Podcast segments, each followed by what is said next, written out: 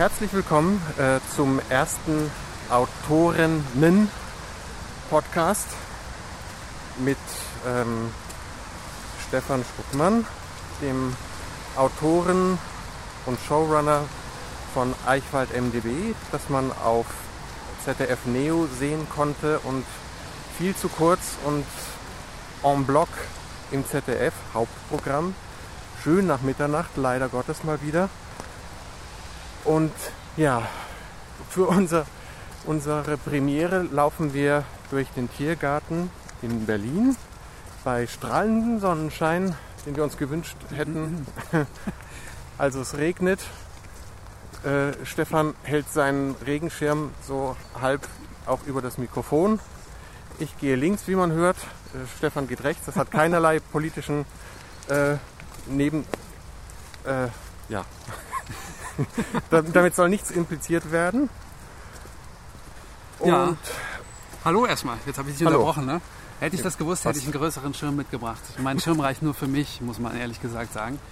Und jetzt, wo wir so eng beieinander laufen, ist äh, der Schirm endet genau über deiner Mütze. Das heißt, der Regen tropft die ganze Zeit auf dich drauf.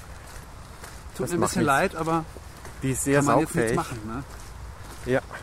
Mein größeres Problem ist gerade, dass ich meine Cue-Cards durcheinander gebracht habe. Die, weil das Autorennen klingt nicht umsonst so ähnlich wie Autorennen, weil wir, ich versuche auf diese Weise mehr Hörer auf uns aufmerksam zu machen. Und wir befinden uns sozusagen auf der Aufwärmrunde. Ähm, jetzt müssen wir einen Bogen um eine Pfütze machen. Weil wir sind im Land der Denker, Henker und Autolenker. Okay. Und in diesem. Podcast wollen wir zurückfinden zu den Dichtern, Autoren und Querdenkern. Deswegen wird sich, werden wir uns nicht nur auf Autoren beschränken. Ähm, aber wir fangen damit an. Wir hätten eigentlich da vorne anfangen müssen. Da ist so ein Dichterdenkmal. Ich glaube, da ist so Heinrich Heine und Goethe und so aus Stein. Ah, Nein, nächstes Mal dann. Ja. Wir sind ja auch noch eine Weile Da hätte ich unterwegs. mich auch sehr klein gefühlt. Wir, wir drehen, drehen ja noch, noch, noch mehr als eine Runde. Insgesamt ähm, sozusagen drei virtuelle Runden. Pfütze.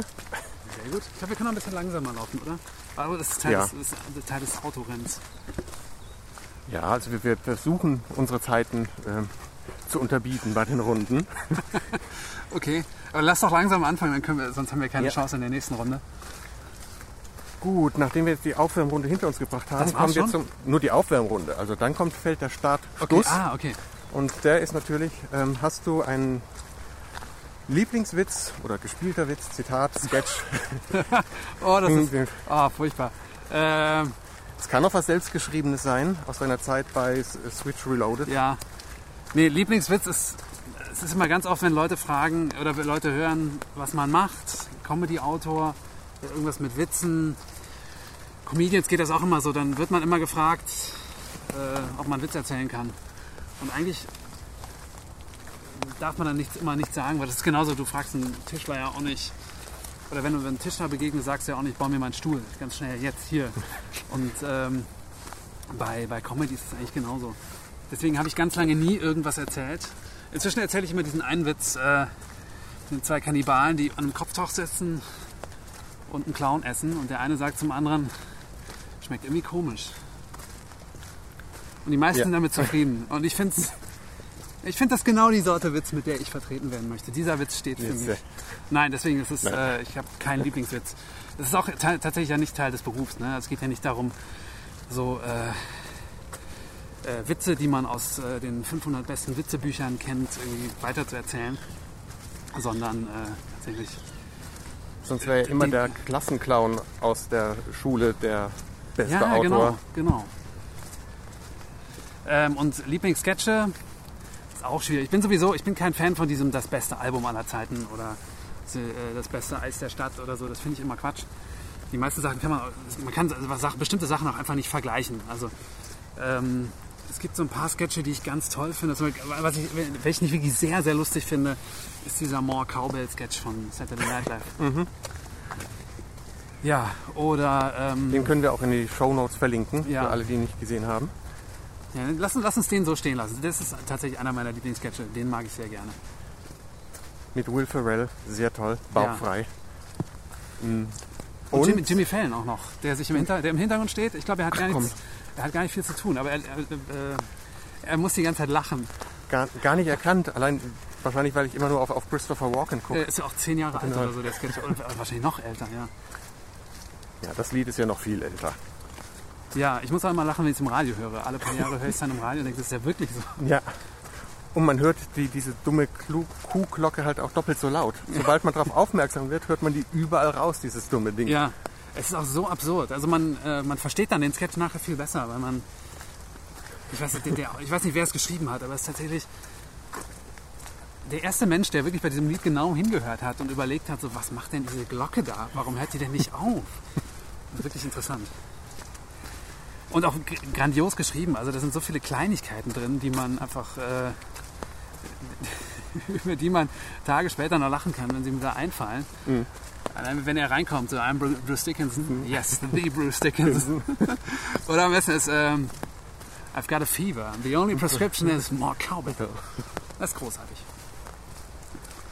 Stimme ich zu. Womit wir zur nächsten Karte kommen, die sich äh, ja, um dein Geburtsjahr dreht oder wann bist du geboren, womit bist du aufgewachsen? Telefon, äh, telefontechnisch. Mit welcher Mit Capo, Postleitzahl? ne? 4190, Ah ja, bevor Rolf kam. so eigentlich fernsehtechnisch oder Ach so, ähm, filmtechnisch. 1982 geboren. Boah, machst du mich wieder alt. Ich glaube, kennst du diese Internetseite, wo man nachgucken kann, welcher Song am Tag deiner Geburt auf Platz 1 war Nee, in den Charts? Ja, bei mir war es, wie, wie hieß diese Frau, die den Grand Prix gewonnen hat vor, Juliane Lena? Werding? nee, die deutsche Frau Lena? Ähm, Äh, Nicole, ein ja, bisschen Nicole, Frieden. Nicole. Ja. Ein bisschen Frieden. Das war, glaube ich, an meinem Geburtstag auf Platz 1 in den deutschen Charts. Boah, du, das habe ich live im Fernsehen gesehen damals. Wirklich? Als, ja. Wie alt bist du? Ich, äh, ja, ich bin 71, also 44. Okay. Ja, das ist doch, das ist doch ein tolles Alter, Mensch. Oh ja, vielen Dank. Ich Aber- hätte dich aber jetzt auf 43 geschätzt. ähm, aufgewachsen bin ich mit. Achso, das war die Geburtsstunde der Privatsender. Ne? Man konnte in den 80ern allerlei Scheiße gucken im Fernsehen. Man hat irgendwie, man kam aus der Schule. Äh, wir sind ganz lange, weil meine Eltern auch Lehrer sind ähm, und dementsprechend keine Zeit hatten zu kochen für uns mittags, weil die ja quasi meistens sogar nach uns Schule aus hatten, sind wir ganz lange bei meinen Großeltern gewesen nach der Schule. Dann hat meine, meine Oma gekocht und meine Eltern sind dann irgendwie dazugestoßen, ähm, wenn sie schon selber Schule, schulfrei hatten. Und ähm, das Ritual, wenn wir aufessen und dann durfte man vor den Fernseher und konnte halt, bis die Eltern kamen, eine halbe oder eine Stunde lang Quatsch gucken. Und da lief halt alles Mögliche. Das war so, glaube ich, war das Tele 5 damals? Die Tele 5 hat ja Es gab ein Tele 5, ja. diverse Häutungen hinter sich. Ich glaube, das war das, das erste Tele 5, ähm, wo einfach diese ganzen eingekauften amerikanischen Sachen liefen. Ich weiß gar nicht mehr, was das alles war, aber ähm, ich War- glaube, das war das sowas wie... 5? Ähm, also ich kann mich noch an Music Box erinnern. Das war, glaube ich, das, was dann, woraus dann Tele 5 hervorgegangen ist. Was so eine Art erstes Pendant zu MTV war, Ja, was nicht verschlüsselt ausgestrahlt wurde, wo man Musikvideos sehen konnte, was es vorher bei uns einfach überhaupt nicht gab. Ja. Also es gab Formel 1 oder so, glaube ich, hieß das. okay. Ja, das, das kennt der man ja. ARD. Ja, genau. Aber so als, ich meine, wirklich Nachmittagsprogramm, da liefen irgendwelche Serien. Ich kann mich gerade gar nicht mehr daran erinnern, was das war. Ich glaube, das waren so diverse Comicsender. Ich glaube, sowas wie Captain Future lief da auch eine Zeit lang. Ähm, ich weiß, ich habe. Alf geguckt, aber ich glaube, das war nicht nachmittags. Dann habe ich ähm, das A-Team habe ich sehr gerne geguckt. Das, das kam aber, glaube ich, immer samstags vormittags. Großer A-Team-Fan übrigens. Ähm, Knight Rider lief, glaube ich, eine Zeit lang wirklich nachmittags. Ähm, Star Trek, The Next Generation. Ein großer Fan. Ähm, und dann, das muss da noch mehr, mehr, mehr, mehr habe ich jetzt gar nicht mehr im Kopf, aber ich glaube, wenn man jetzt nachguckt, so große amerikanische Serien der 80er, die für wenig Geld nach Deutschland verkauft wurden, Haben wir wahrscheinlich beide die meisten geguckt. Ja, und da waren auch die wichtigsten schon dabei. Die Frage ist eher, ob, sagt dir noch jemand wie Justus Pfaue etwas? Äh, nein. Der ist letztes Jahr gestorben, der, der war ähm, ja, deutscher Serienautor, Ja. Familienserienautor könnte man fast noch dazu sagen. Hauptsächlich im ZDF. Okay. Das ZDF hat diese berühmt, viele dieser berühmten Weihnachtsmehrteiler geschrieben Okay. oder adaptiert. Also angefangen von Tim Thaler, was war ne, 79, Ja.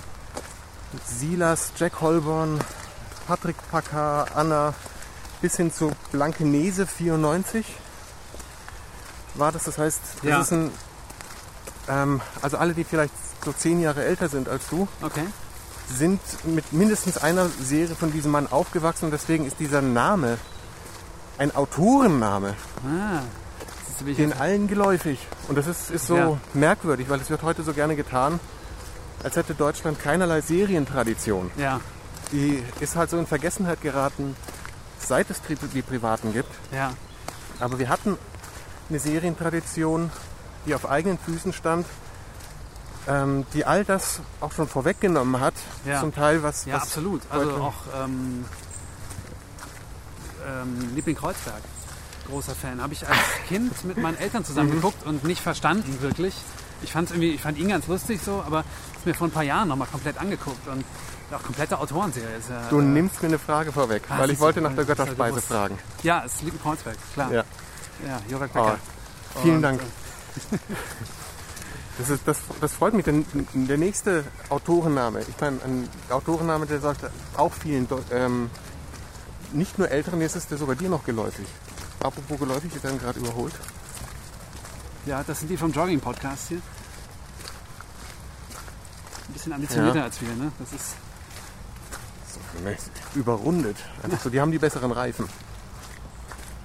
Da, äh, was, was macht man denn so? Genau, da macht, nehmen wir doch auch eine Zwischen, äh, Zeit, nee, Zwischenzitat heißt das hier.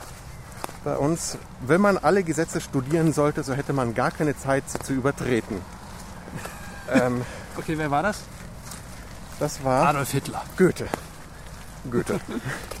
In diesem Sinne. Ähm, das könnte man ja auch andersrum denken. Wer alle Gesetze schreibt, muss sie auch übertreten haben. Oder nee.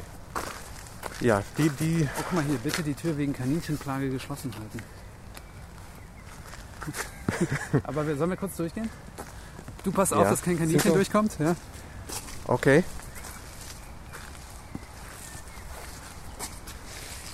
Das waren die mit den langen Ohren, ne?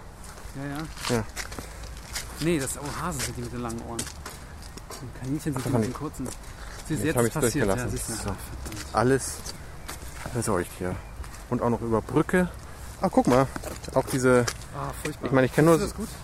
Nee, aber ich. Äh, zum ersten Mal solche Schlösser, die am Brückengeländer über. Ähm, am Brückengeländer über Brücken. Nee, über. In Paris hat es, glaube ich, angefangen, ne? Ich habe es halt in, in Bitgosch zum ersten Mal gesehen, oder ist es mir, glaube ich, bewusst geworden. Und die Brücke ist halt, wird, glaube ich, nur davon noch zusammengehalten. Ja, das ist, ich glaube, es hat in Ja. Paris angefangen, habe ich mir sagen lassen. Und dann irgendwann ging es in Köln Mhm. auch los, als ich noch da gelebt habe. Und jetzt ist die ganze Hohenzollernbrücke voll mit diesen widerlichen Schlössern. Ich finde das, findest du das gut? Ich finde das total, ich finde die Idee total bescheuert, weil das ist so eine schlechte, ein schlechtes Bild für Liebe. Dieses, komm, wir schließen ein Schloss ab und schmeißen den Schlüssel weg. Das für den Rest des Lebens bist du bei mir gefangen. Das Sehr- klingt so nach. Kellern in Österreich. Der hat wahrscheinlich Ja. auch so, Ja, wahrscheinlich auch ein auch paar so. Schlösser irgendwo hängen. Liebe rostet nicht, oder? Ja. Wir, wir waren, ach, hier ist so ein Bei, Dichter bei Goethe, ne? Nee, das ist jetzt, das ist irgendeine Frau, ne? Das ist, Eine Frauenstatue. steht nicht dran, wahrscheinlich. Wir können drum rumlaufen. Ist das, ist das wie Boxengasse? Ja. Ist das unser Boxenluder? Komm, gucken wir mal einmal drum rum. Weil du bei so sexistischen Sachen bin ich nicht dabei, ja? Da warte ich lieber hier vorne. Ja. Ja, das ist, äh, Ist, also die aber schau knutschen mal, das aber ist, auch. ist gar nicht schlecht so. Sie hat so ein, äh, Frauenstatue mit so einem gehäkelten Deckchen um. Da hat der Bildhauer sehr, sehr, sich sehr, sehr viel Mühe gegeben. Siehst du das? Ja. Die ganzen kleinen, man kann es mit Worten gar nicht beschreiben. Ist Wir stehen hier bei uns. Das ist unfassbar schön. Lass uns bitte weitergehen. Gehäkelt, ja. Machen wir. Ah, hier steht's, siehst du? Zum Andenken der Zum Königin Luise. Von ihrem Ja. Verehrer, dem Kaiser Wilhelm. Ja, nichts von wegen heimlich. Tja, Siehst du, das, die hatten noch Klasse damals. Ne? Heute schickt man so ein animiertes Herzchen, ein Emoji und fertig. so ein Marmorblock. Das, das lässt dann direkt wieder so, ein- so ein Schloss gut dastehen. Beinahe. Ja, wie bist du dann selber zum Schreiben gekommen aus der Ähm, Zeit? Oder wo ist der Übergang von, hab- von Liebling Kreuzberg zum... Das kann ich auch selber. Wir hatten in der Schule, es gab ja so einmal im Jahr, gab es glaube ich diese Feigenblatt-Kreativaufgabe, die im Lehrplan stand. Und äh, da musste man immer eine Geschichte schreiben. Und mir ist irgendwann aufgefallen, dass ich das gut konnte anscheinend. Ich habe aber trotzdem nie angefangen, das selber zu machen. Ähm, und irgendwann mit, das muss mit 12 oder mit 13 gewesen sein, habe ich Douglas Adams gelesen. Der Anhalter durch die Galaxis. Und ähm, habe sehr viel gelacht. Und das war tatsächlich mein Aha-Moment, ähm, weil ich das erste Mal gesehen habe, dass man auf Papier so lustig sein kann oder überhaupt lustig sein kann. Und trotzdem tiefgründig. Und trotzdem tiefgründig. Ähm, und das hat mich total gepackt und ich glaube, das war so der Ausgangspunkt für mein ganzes Schreiben. Und später kamen dann noch so Sachen wie Monty Python dazu. Äh, erst die Filme und dann auch die, die Sketch-Serie und die auch Sachen wie Loriot und ähm, naja, haupt, hauptsächlich tatsächlich britische und, und amerikanische Sachen. Und äh, wieder durch das Kaninchentor gehen. Und dann ging das so ganz langsam mit der Zeit los. Also das war tatsächlich irgendwie ein schleichender Prozess, ähm, der mich so zum, zum Schreiben gebracht hat. Also großer Teil fand auch so während meiner, während meiner Zivildienstzeit statt, als ich dann ein Jahr in so einer Behindertenwerkstatt ge äh, gelebt habe, nicht gelebt, gearbeitet habe und äh, nebenbei so einen Theaterkurs gemacht habe. Ähm, das war so ein ganz cooler Schauspieler, der eigentlich aus Berlin kam und der Liebe wegen ähm, am Niederrhein gelandet ist und äh, sich so sehr viel engagiert hat im Bereich Jugendtheater und Theater. Und bei dem habe ich dann einmal die Woche abends einen Kurs gemacht, immer so vier Stunden. Und ähm, habe dann über so ein, zwei Jahre angefangen, mich, mich total viel damit zu beschäftigen und auch so generell mit, mit Spielen und mit Schreiben und äh, habe in der Zeit gemerkt, dass mich das interessiert. Und auch gar nicht, nur, gar nicht so sehr nur das Schreiben, sondern tatsächlich auch ähm, alles andere. Also tatsächlich auch das Inszenieren und äh, das Spielen auch ein bisschen. Ich hatte beim, beim Spielen tatsächlich immer ein bisschen das Gefühl, dass ich ähm, eigentlich lieber der bin, der es schreibt. Weil ich, beim, ich hatte beim, Schreiben, beim Spielen oft das Gefühl, ich, das, das kam mir so ein bisschen vor wie Fuschen. Weil ich dachte so, ich mache mir hier was zu eigen, was ja gar nicht von mir ist. Was ja totaler Quatsch ist. Also so darf man als Schauspieler gar nicht denken. Das ist ja total bekloppt. Aber ich hatte so dieses Gefühl. Und dann habe ich gemerkt, okay, dann ist, ist Schreiben für mich ja anscheinend äh, interessanter. Und äh, so bin ich dann letztendlich, letztendlich beim Schreiben gelandet. Und sehe mich aber bis heute eigentlich nicht. Also das, da, da käme man dann, glaube ich, später auf dieses Showrunner-Ding. Ich sehe mich bis heute eigentlich nicht konkret nur als Autor, weil ich ähm, tatsächlich, ich mag das schon ganz gerne, so am Schreibtisch sitzen und nachdenken und überlegen und schreiben. Ich merke aber immer wieder, wenn ich das über längere Zeiträume mache, dass es nicht gesund ist, weil mich das zu sehr isoliert. Und ähm, gerade bei Film und Fernsehen ist das natürlich ein Gebiet, was sich, was eigentlich total auf Team, Teamarbeit baut. Und ähm, aber man merkt, ist es für mich immer ganz, äh, ganz gesund, mit Menschen zusammenzukommen. Und auf der anderen Seite mache ich das auch tatsächlich gerne. Also äh, dieser, dieser tatsächlich zusammen mit anderen Leuten überlegen, wie man es anders machen kann oder wie man es besser machen kann oder wie man das, was auf dem Papier entsteht, sich überführen kann in eine echte Situation mit Schauspielern und die dann gefilmt wird und ja, tatsächlich irgendwann später geschnitten wird und fertig im, im Fernsehen läuft oder im Kino, wie man, wie man das organisiert und äh, wie da die Arbeitsprozesse sein können und welche Leute man sucht, um überhaupt äh, quasi ein vernünftiges Team zusammenzubauen. Das alles finde ich total spannend. Also deswegen ähm, Ist daraus der Wunsch erwachsen, das zu professionalisieren? ähm, Oder, also wir sind jetzt ja so in, in etwa in deiner, deinem Ja. Zivi-Alter, das hat man sich dann auch überlegt, was Ja. studiert man und die Eltern sagen, mach was, mach Ja. nichts mit Kunst, Junge. Ähm, ja, wahrscheinlich. Ich habe mich da so ein bisschen Ich, ich hatte immer zu viele Sachen, die mich interessiert haben. Deswegen war für mich eher die, die Frage, was klappt jetzt als erstes oder wo lande ich als erstes. Und ich hatte mich damals bei mehreren Sachen beworben. Ich hatte mich auch ein bisschen mit Filmschulen beschäftigt. Und tatsächlich die erste Zusage, die von einer anständigen Stelle kam, war dann tatsächlich ähm, die Uni Hildesheim, die diesen Schreibstudiengang hatte oder immer noch hat. Und just in diesem Moment stehen wir an einer Riesenpfütze. Ähm, springen wir gleichzeitig? Springen. Auf, Auf- drei? Okay, drei. Eins, zwei, Zwei, drei. drei. Haha. In wie vielen anderen Podcasts gibt es sowas, weißt du? Das ist ein Live-Action-Podcast. Ja, ungeschnitten und am Ende überfallen wir eine Bank. Wir wissen aber noch nicht, wer am Ende tot ist. Das Sagen wir doch schon, du bist tot. Ich laufe mit dem Geld die Straße hinunter in den Horizont. Jetzt haben wir vorhin drüber geahnt. geredet. Ja, damit ist dann auch schon alles gesagt. Jetzt haben wir Luisengarten, da kommen wir her und bewegen uns auf den Rosengarten zu. Ja, ich habe dir nie einen Rosengarten versprochen. Jetzt kriegst du ihn trotzdem. Und ähm, Kreativschreiben in Hildesheim bringt einem das dann näher zum, zur Teamarbeit Ähm, beim Bewegbild.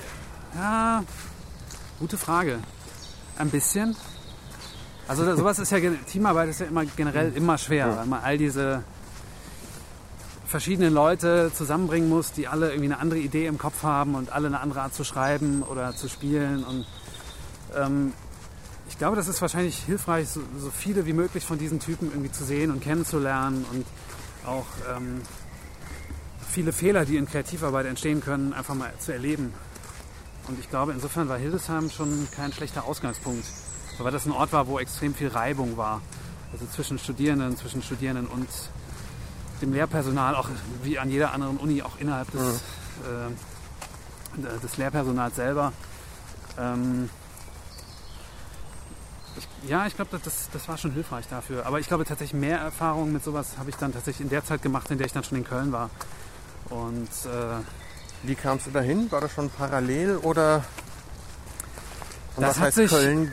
Das hat sich nach einem Jahr ergeben. Ich war quasi ein Semester in Hildesheim und dann war äh, das, die erste Pause zwischen dem ersten und zweiten Semester ähm, tatsächlich, wann ist denn das? Ende, genau, April hat das Semester auf Mhm. und dann geht es ja im Juni, glaube ich, wieder los. Ne? Nee, Quatsch, ich erzähl Mist. Februar hört es auf und dann geht es im Andersrum, April ja. wieder los. Genau. Ja.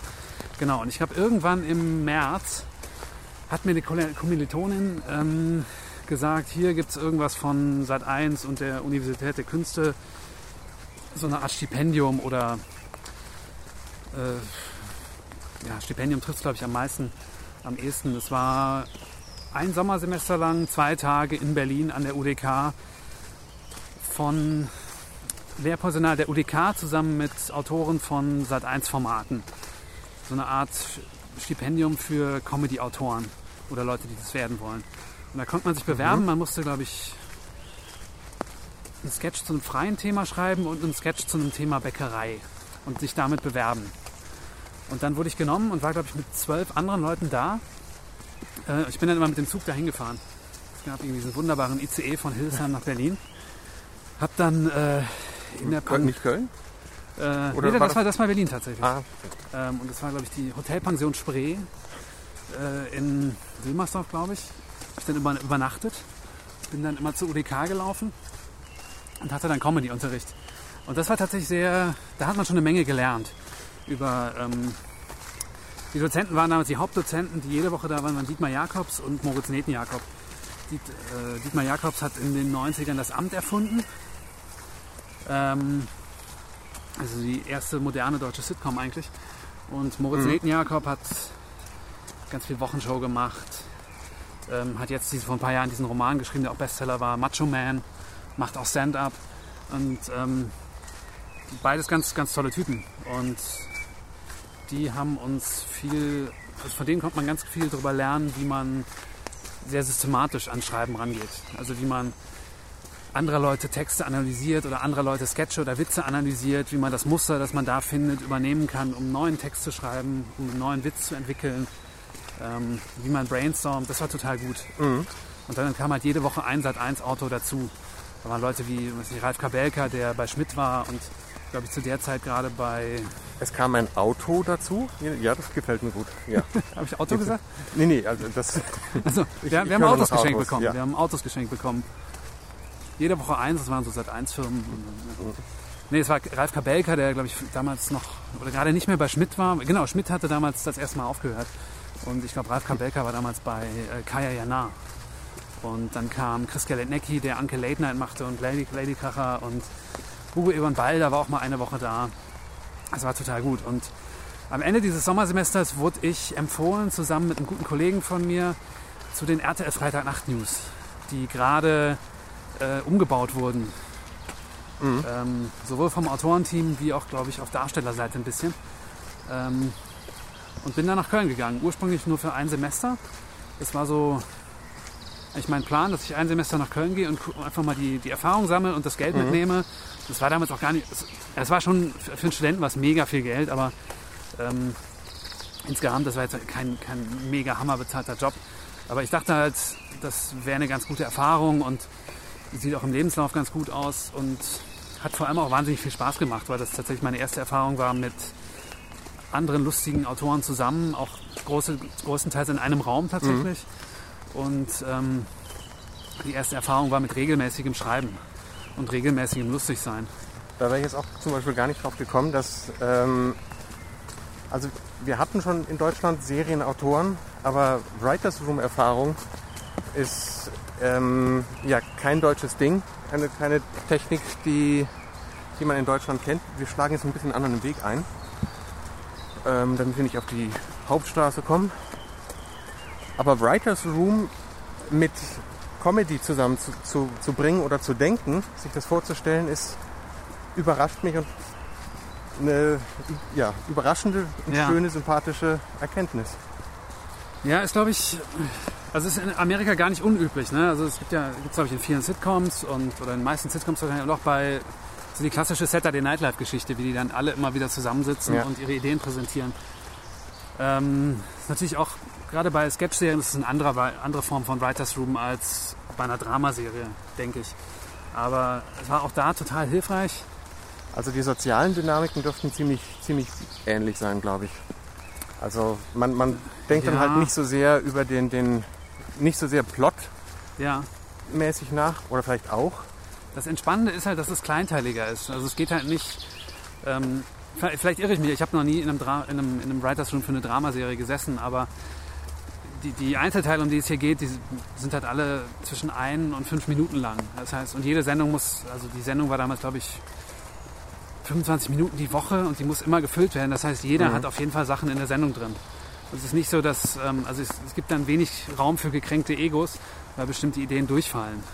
Und ich glaube, ich kann, mir- das kann ich mir vorstellen, dass es bei einer Mhm. Dramaserie eher ein Problem sein könnte. Ähm, dass natürlich immer gr- größere Dinge verkauft und behandelt werden müssen. Und Entsprechend auch wahrscheinlich mehr Geld und mehr Zeit haben Ja. zum Schreiben. Also die können sich das, glaube ich, auch leisten. ja, Aber ja, das stimmt.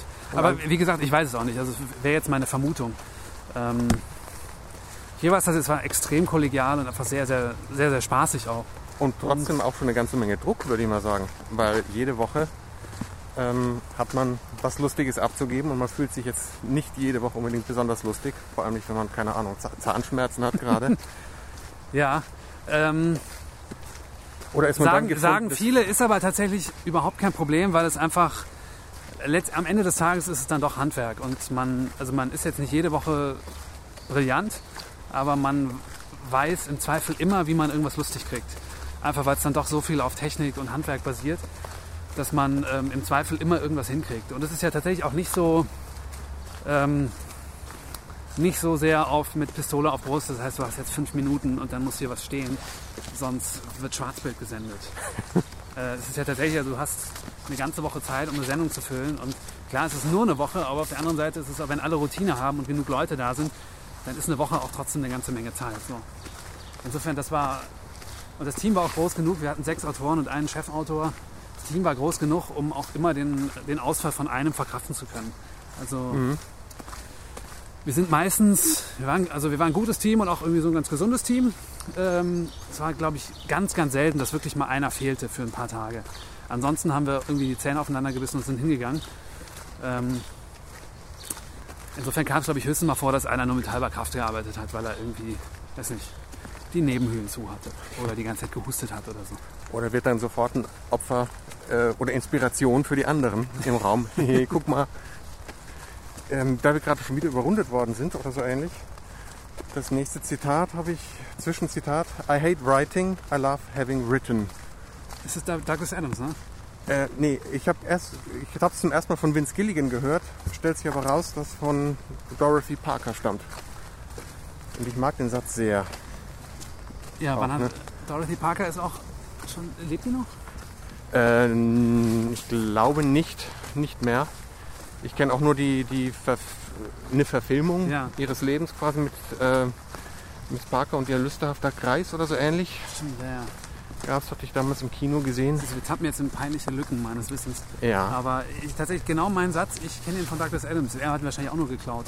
Aber ist genauso bei mir. Also ich Mhm. habe immer diese Leute bewundert, die total Spaß haben beim, beim Schreiben. So. Also man trifft ja auch manchmal, früher waren das immer so diese Mädchen. Also wenn man selber noch jünger war und noch nicht wusste, ob, ob das überhaupt der richtige Beruf für einen ist, man re regelmäßig diese, diese jungen Frauen getroffen, die da so saßen und sagen, ah, ich schreibe so gerne, ich finde das so toll. Und dann setze ich mich hier hin mit einem Kaffee und, oder einem Kirschsaft und dann schreibe ich einfach und dann gucke ich aus dem Fenster und oh, ich fühle mich so befreit und dann muss ich mir das so von der Seele schreiben. Und danach fühle ich mich so leicht und dann, hm, dann lege ich mich dann in die Badewanne und, und ich saß immer daneben und dachte, oh, ich fühle mich so schlecht. Ich, ich bin, ich kann da, also ich bin offensichtlich kein guter Autor. Wenn jemand anders so ist und schreiben und sich so beim Schreiben fühlt, dann kann das nicht mein Beruf sein. Und ich glaube, es ist tatsächlich, ähm, ich glaube, es gibt Autoren, die das zum Beruf haben, gut schreiben und so sind. Das finde ich extrem beneidenswert. Ja, das sind die Dieter Bohlens unter den Autoren. Nee. Das, die, Ich weiß es nicht. Ich, ich, das Urteil möchte ich mir nicht erlauben, weil dafür kenne ich nicht genug Autoren, ehrlich gesagt. Aber insgeheim stimme ich dem jetzt nicht zu. Also, sobald das so. Mikro aus ist, bestätige ich das. ähm, aber tatsächlich, ich kenne das von, ähm, von anderen Autoren und ich habe es im Laufe der Jahre auch immer mal wieder gelesen.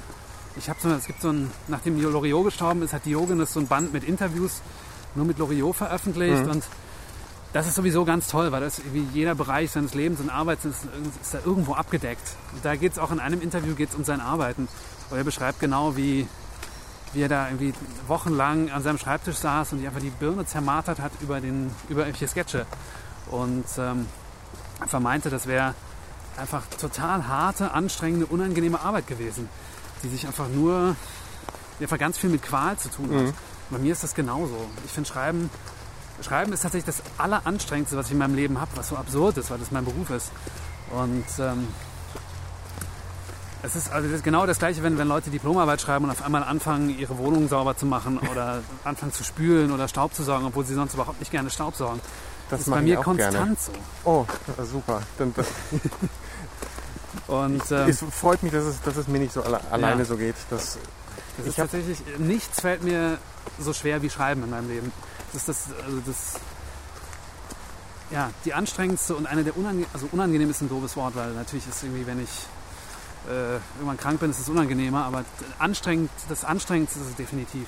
wobei ich kenne es auch als, als, ähm, als Phasen. Also wenn ich, wenn ich dann fertig alles aufgeräumt habe und es eigentlich keine andere Ausrede mehr gibt oder einem Ja. nichts anderes mehr einfällt und man anfängt, dann irgendwann kommt man auch rein oder in so einen, so einen Ja, das gibt's. Ja. Geisteszustand. Das, bei manchen funktioniert es ja über Disziplin, also äh, Stephen King meinetwegen, der sich dann halt jeden Tag zur gleichen Zeit in seinen Keller setzt und bevor er nicht so und so viele Seiten geschrieben hat, Ja. rausgeht. Und wo manchmal halt auch überhaupt nichts Vernünftiges bei rauskommt, aber denen diese Routine auch gut tut. Ja.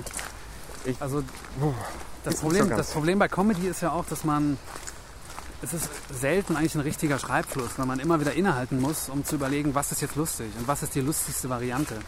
Und es führt halt dazu, dass man ganz selten da sitzt und wirklich einfach mal tatsächlich Sachen runterschreibt. Und es ist immer wieder so, ich schreibe drei Sätze und dann denke ich wieder eine halbe Stunde nach. Dann schreibe ich wieder drei Sätze, dann denke ich wieder eine halbe Stunde nach. Manchmal sind es nur fünf Minuten, aber es ist immer wieder unterbrochen vom, was ist jetzt lustig, was könnte jetzt, was könnte jetzt passieren. Und ähm, ich kenne das, alle paar Jahre schreibe ich mal irgendwie einen Kommentar für eine Zeitung oder jetzt, als ich meine Diplomarbeit geschrieben hatte, Das war ein befreiendes Gefühl, nicht lustig sein zu müssen. Weil ich einfach nur, ich hatte so diese ganzen Dinge im Kopf, die, die ich mir schon irgendwie so zurechtgelegt hatte im Laufe der Monate bei der Vorarbeit und hatte quasi das Thema schon zu Ende gedacht und musste es nur noch so aufschreiben, dass es sich gut liest und logisch ist. Und das war so eine Befreiung. Also im Vergleich zu dem lustigen Schreiben hat sich das so, so leichtfüßig angefühlt. Das fand ich extrem überraschend und angenehm. Aber ähm, Ist ja, auch, auch Wi- Witze sind, also das liest man aber von allen, allen lustigen Autoren, die sich dazu mal geäußert hatten, haben oder auch Leute wie Jerry Seinfeld, die ja auch größte Teile oder glaube ich alles ihres Materials selber schreiben, sagen genau das immer wieder. Es ist einfach eine, eine scheiß Arbeit. Man muss sich einfach hinsetzen und da durch. Wobei das ist vielleicht bei langen Formen dann vielleicht doch ein bisschen anders. Wobei einerseits ist es immer die, das, das, das Überarbeiten, was die Sachen gut macht.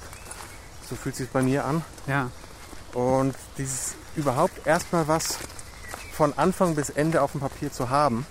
Moira Wally Beckett, äh, Breaking Bad Autorin, ja, ähm, hat diese Woche oder letzte Woche das schön getwittert, nachdem sie früh morgens von einem ihrer Hunde geweckt worden ist und mit Kotzgeräuschen, weil sich der wohl irgendwie übergeben hat und ist beim Runtergehen hat sie es halt mit dem nackten Fuß gefunden, um später am Tag aber dann auch davon zu, zu schreiben, äh, vom Finishing a Vomit Draft.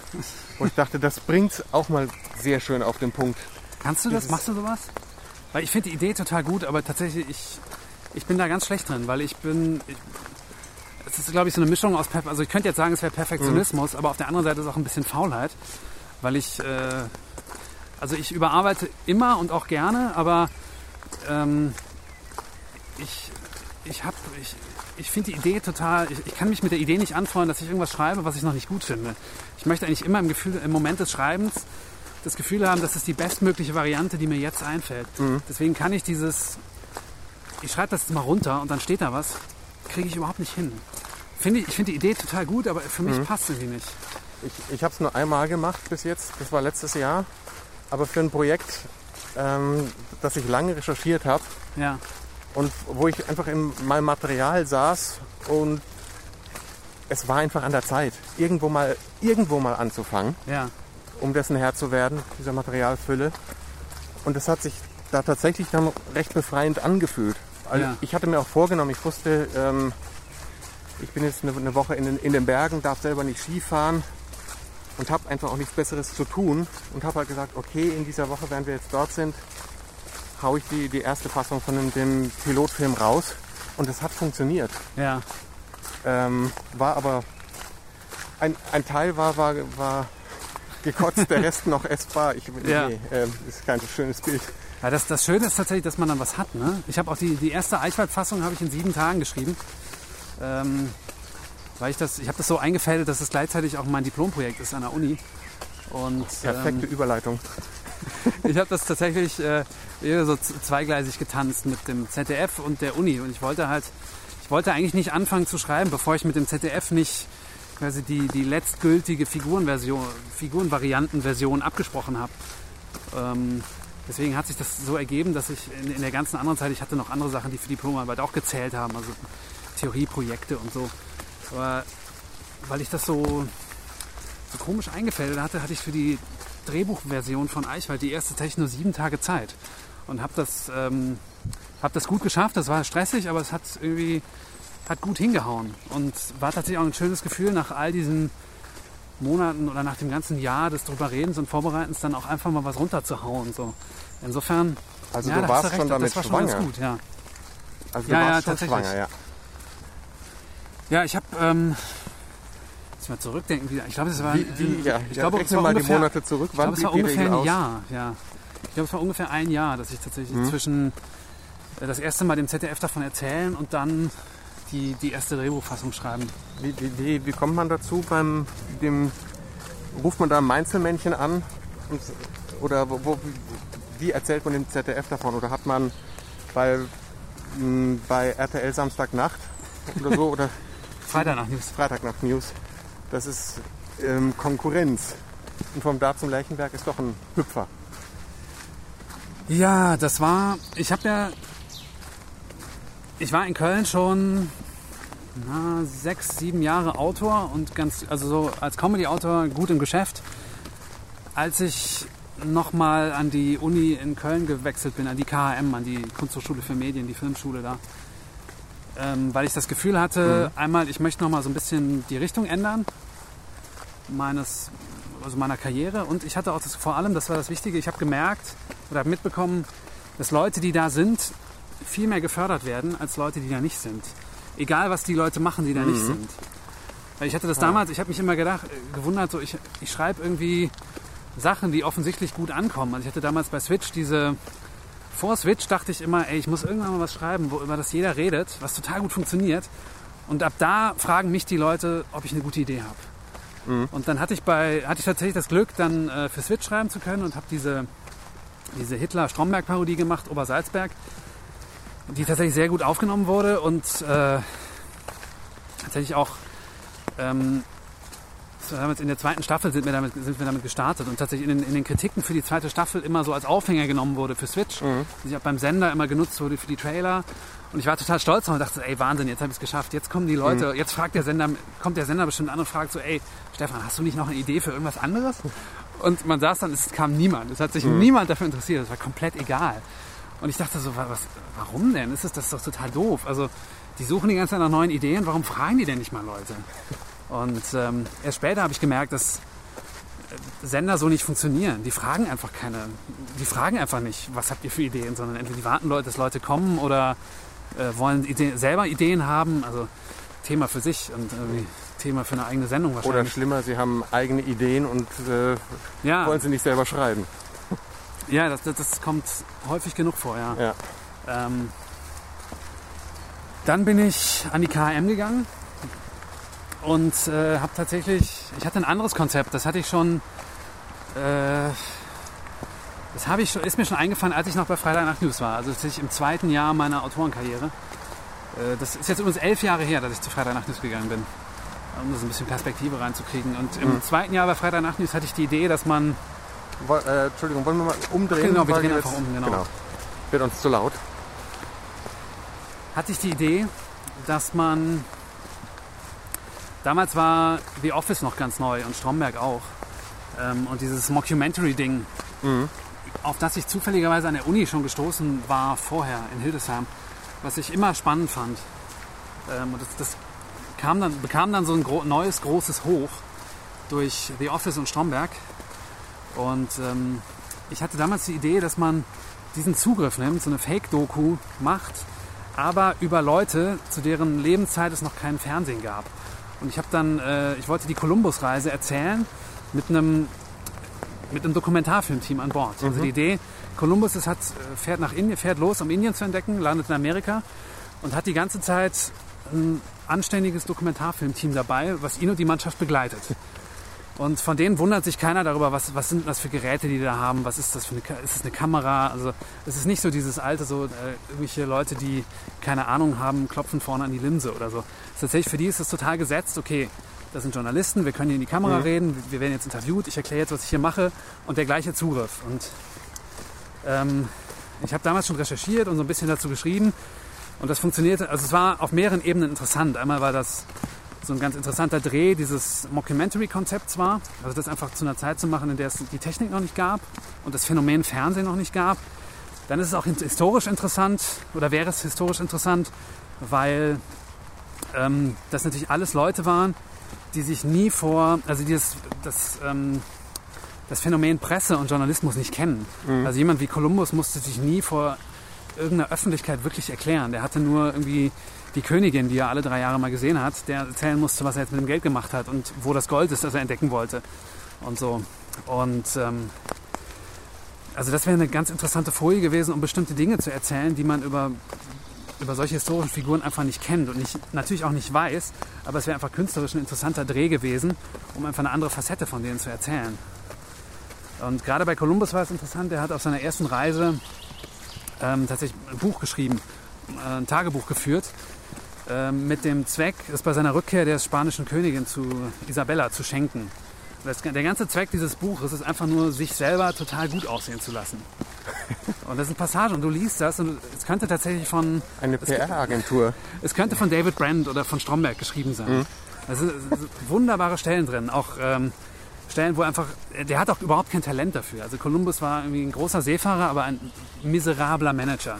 Er sind glaube ich zehn Tage unterwegs, da will ihn die Mannschaft schon schon nachts über Bord schmeißen und, und, und umbringen und äh, nach 25 Tagen ist die erste richtige Meuterei und es geht alles schief und letztendlich sein, sein ganzes Leben also, äh, fährt er letztendlich deswegen vor die Wand, weil er einfach ähm, unglaublich größenwahnsinnig und ist und gleichzeitig überhaupt kein Talent dafür hat, sich selber ähm, so, so toll darzustellen, wie er eigentlich sein möchte. Und ähm, Das würde ich gern sehen. ja, tatsächlich. Das habe ich über die Jahre immer so mitgenommen und auch hin und wieder so Leuten vorgestellt. Ich hatte es auch den Produzenten bei Switch, aber ähm, habe dann auch gemerkt, dass es da keine gute, gute Heimat gefunden hätte und habe es dann wieder weggenommen und habe das im Laufe der Jahre immer wieder mitgenommen zu anderen Firmen und zu anderen Sendern und war dann damit letztendlich an der KHM, weil ich auch die Idee hatte, wenn ich einmal an der Filmschule bin, kann ich das Leuten vorstellen und werde dann vielleicht anders wahrgenommen. Und das hat auch ganz gut funktioniert. Ich war dann bei so einem Pitch, der organisiert wurde von den Filmschulen in Berlin während der Berlinale und habe mehrere Produzenten kennengelernt und ähm, bin auf den Weg zum kleinen Fernsehspiel gekommen und hatte dann da zu tun mit Frank Seibert, der damals Redakteur war beim kleinen Fernsehspiel, der diese Columbus-Idee total gut fand. Und ähm, damals war auch so, ZDF Neo gab es schon, ZDF Kultur war gerade neu und es wurde dann erstmal so in Entwicklung genommen unter der Prämisse, dass es vielleicht was für ZDF Kultur sein könnte. Und es ging dann so ein bisschen mehr als ein Jahr immer wieder hin und her. Wollen wir mal rechts? Ja, sehr gerne. Ein Jahr lang immer hin und her, ähm, ohne ein richtiges Ergebnis zu haben. Also es war dann immer wieder so die Befürchtung, ja, es, wir wollen ja junge, junge Leute kriegen, interessieren sich junge Leute für Columbus, müsste man nicht vielleicht was anderes machen und Hat Dann das war auch wirklich ein bisschen Götter wie wir inspiriert? nee, auf keinen Fall. Ähm, Weil es sind bekanntere äh, historische Figuren oder nicht Ja. historische Figuren. und ähm, nee, glaube ich nicht. Also es fehlt der, kann, kann, ich mir nicht, kann ich mir nicht vorstellen. Also die Autoren, die es gemacht haben, kenne ich persönlich nicht, aber äh, sind ja auch schon lange dabei und sind ja auch, äh, auch gestandene Comedy-Leute. Also das kann ich mir nicht vorstellen, dass die darum davon irgendwie inspiriert wurden. Nee, auf keinen Fall. Kann ich mir nicht vorstellen. Ähm, es kann höchstens, also manchmal hat man sowas, dass in Redaktionen, wenn bestimmte Ideen besonders oft auftauchen, dann hat man das Gefühl, jetzt liegt gerade irgendwas in der Luft. So. Und das kann natürlich helfen, bestimmten Projekten, wenn man merkt in der Redaktion, okay, ähm, politische Sachen sind gerade angesagt oder historische Sachen kommen gerade wieder. Da muss man irgendwas machen. Das ist natürlich, wenn dann irgendwie so ein Klima entsteht und man denkt, okay, jetzt müssen wir auch irgendwie an das Thema ran. Das hilft bestimmt, aber äh, das, das darf ich mir dann nicht auf die Fahne schreiben. Ähm, das ist dann leider gescheitert, weil Harpe Kerkeling diese Terra X-Sketche gemacht hat.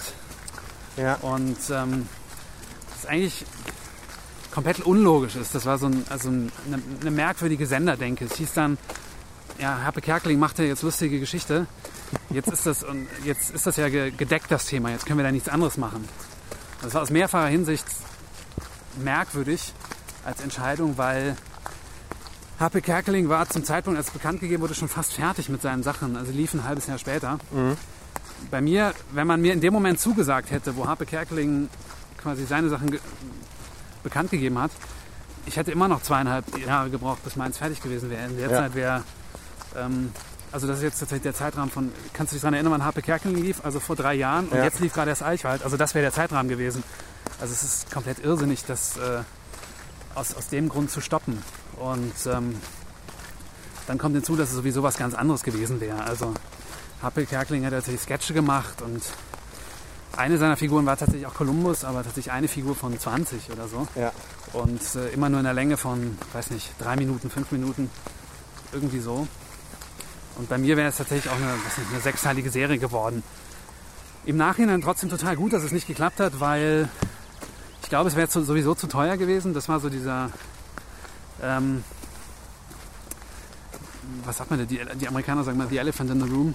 Es gibt gibt's so eine deutsche Entsprechung, ich weiß gar nicht. Der Elefant im Raum, Ja. den, den niemand ansprechen wollte, dass es zu teuer ist, dass man sich das eigentlich nicht leisten kann. Weil dieser Fake-Doku-Zugriff erfordert eigentlich, dass man tatsächlich alles echt aussehen lässt. Also du kannst, ich glaube, das funkt, äh, dieses Konzept funktioniert nur, wenn es wirklich so gut aussieht alles, dass der Zuschauer vergisst, dass es gefälscht ist. Und ähm, das heißt, man hätte tatsächlich, man hätte ein echtes Segelschiff gebraucht, was es schon gibt. Also man hätte, also gibt es diverse, die so als Santa Maria her, herhalten könnten. Aber man hätte immer noch, man hätte auf dem Schiff gedreht, auf Wasser, eventuell noch irgendwo auf einer Insel, die sich als Karibik verkaufen lässt. Also Warum nicht als Animationsfilm? Es gibt Ja. hervorragende Animationsstudios, das wäre auch durchaus interessant. das frage ich mich immer wieder. Aber ich, ich glaube, ich bin dazu, aber ich denke immer so, warum macht denn das nicht mehr jemand? Deutsche Simpsons oder so, das muss doch so günstig sein. Aber ich glaube, man irrt sich da und das ist doch einfach verdammt teuer. Ich glaube, also das ist zumindest meine Erklärung so. Ähm, also 3D-Animation ist ja sowieso teuer. 2D ist, glaube ich, aber immer noch teuer genug, um das kompliziert zu machen. Also die Simpsons machen ja sogar auch, also glaube ich Südkorea, ähm, einfach weil es günstiger ist. Ja, im Vergleich zu Live-Action könnte es trotzdem billiger sein. Das ist die Frage, also man kann sich mit so Studios ja zusammensetzen und das mal ausbaldowern oder andenken. Ja. Da, Aber ähm, also hier macht es aber trotzdem den, den, diesen Fake-Doku-Zugriff auch kaputt. Ne? Also wenn's, wenn du es dann als, als 3D-Ding machst, dann ist es auch. Es wäre eine andere Serie. Also man kann das schon überlegen, aber das wäre tatsächlich einfach eine, eine andere Serie, glaube ja, ich. wenn's, oder wenn man, man kann es ja auch teilen. Also wenn es der, der, der, die Übertragung zum Beispiel des, der Tagebucheintragung von, von Columbus ist, wie er es darstellt und man sieht es, ja, oder das ist vielleicht dann doppelt so teuer. Also wenn man es in Live-Action sieht, Ja. wie es war und wie es dann darstellt, das als Ja, dann Animation, okay, ja, okay. ja. ja, und dann ähm, im Nachhinein bin ich ganz froh, dass es nicht geklappt hat, weil das habe ich bei Eichwald gemerkt. Es, es schreibt sich natürlich auch viel leichter, wenn es in der Jetztzeit spielt und man alle all diese Referenzen mitnehmen kann, die für Komik, äh, für Komik wichtig sind. Das ist, also das ist tatsächlich definitiv ein Vorteil von jeder Serie, die in der Jetztzeit spielt. Dass man einfach viel mehr Möglichkeiten hat, um witzig zu sein. Ja. Ähm, aber dann ist diese Columbus-Idee, was nun Columbus sollte es heißen, ist dann gescheitert und das war dem ZDF so ein bisschen peinlich, weil ich da schon so viel Arbeit reingesteckt hatte und kein Geld bekommen habe. Den Und- ZDF war mal was peinlich. Warum ist denen nicht sowas wie das große Schlüpfen peinlich und nehmen das Geld und stecken das in ein vernünftiges in eine Staffel zum Beispiel von deinem, dass man mehrfach auswerten kann und nicht einmal schlüpft nix und man die, die Millionen sind weg. Ach, traurig. Ja, aber der, der Kerner muss doch auch von irgendwas leben. War, war das der Kerner? War das Beckner? Ich Einer von diesen ich Gesicht. Gesichtslosen. Wahrscheinlich ist das Kerner einer. ist ZDF, ne? Ist das, war das Ach, nicht der mit der ich- ich guck das alles egal. Ja. Ähm, ja, und dann hieß es, Stefan, du kannst jetzt was Neues schreiben und dann peitschen wir das durch die Gremien. Und dann habe ich halt, äh, habe ich Eichwald geschrieben. Ähm, und dann hat es ein Jahr gedauert, das durch die Gremien zu peitschen. Und äh, ja, so ist Eichwald entstanden. Und wie, ja, wie war das kalkuliert oder von, von budgetmäßig? Wie sah das dann da aus?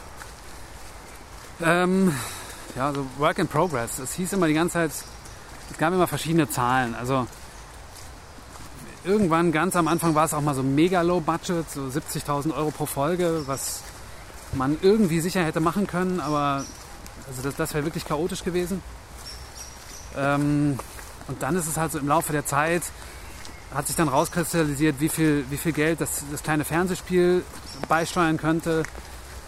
Ähm, dann kam Neo dazu, dann haben, hat Neo gesagt, okay, wir können auch eine Hälfte dazugeben. Dann gab es noch diese Vereinbarung mit der Redaktion Neue Medien, dass man diese YouTube-Clips macht, diese Eichwald steigt ein.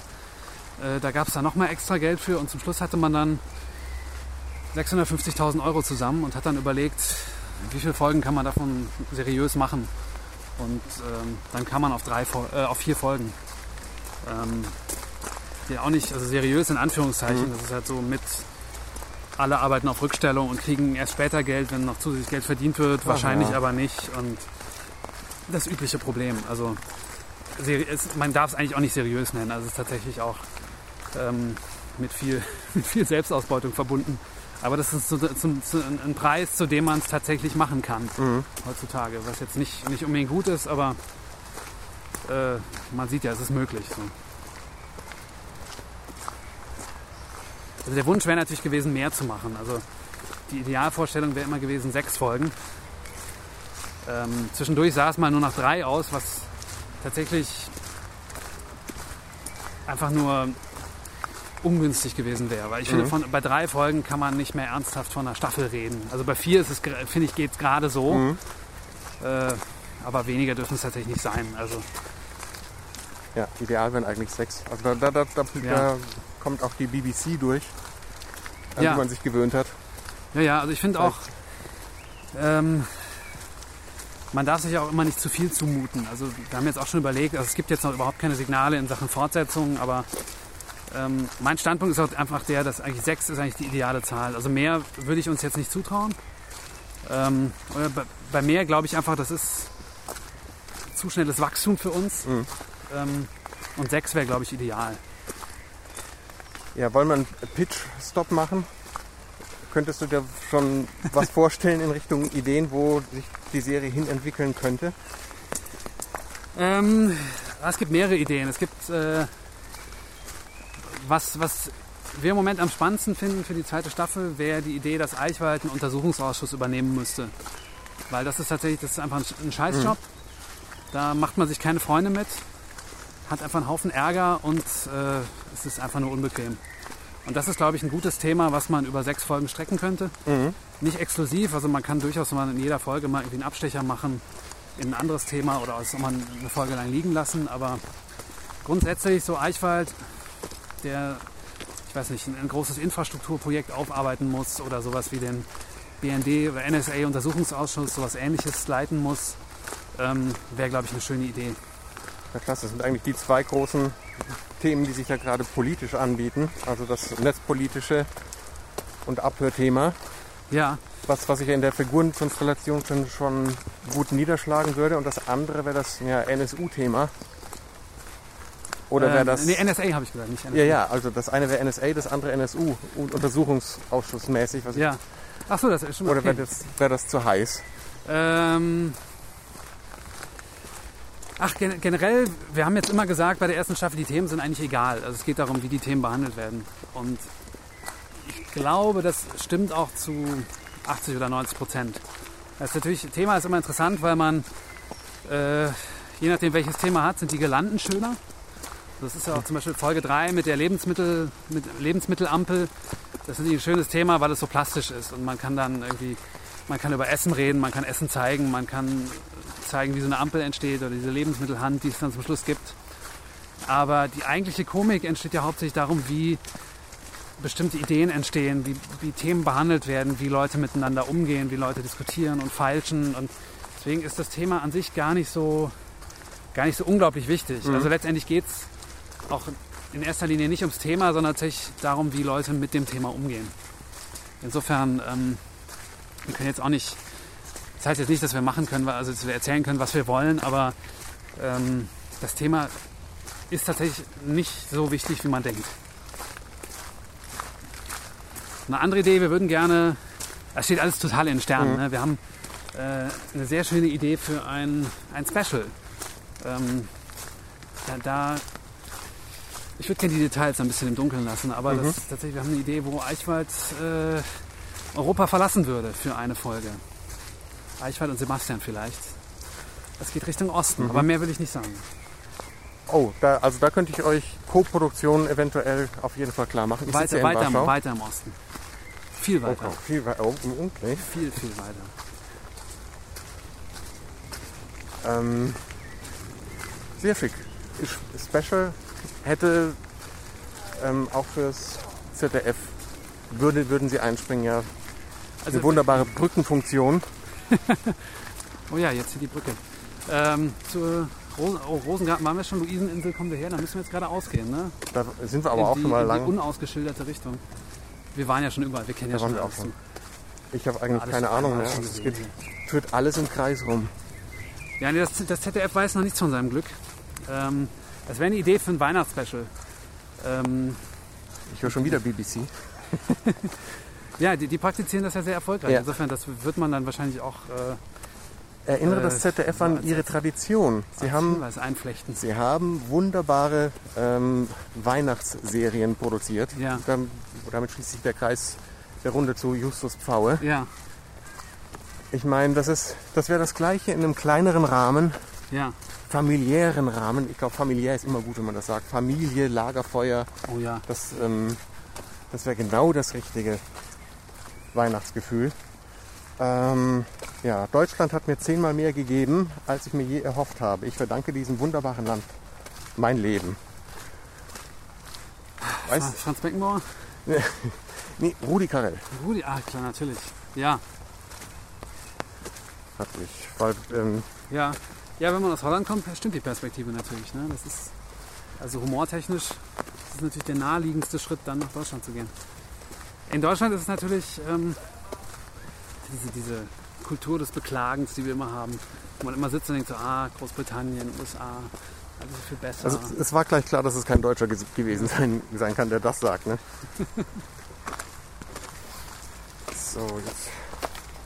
Ja, ich weiß, es gibt ja so Deutsche, also deswegen habe ich Franz Beckenbauer gesagt, die das einfach, äh, für die es tatsächlich sehr, sehr gut funktioniert hier, die dann auch einfach so sehr Mhm. dankbar, dankbar sind ihrem Land gegenüber, auch völlig zu Recht so. Ne?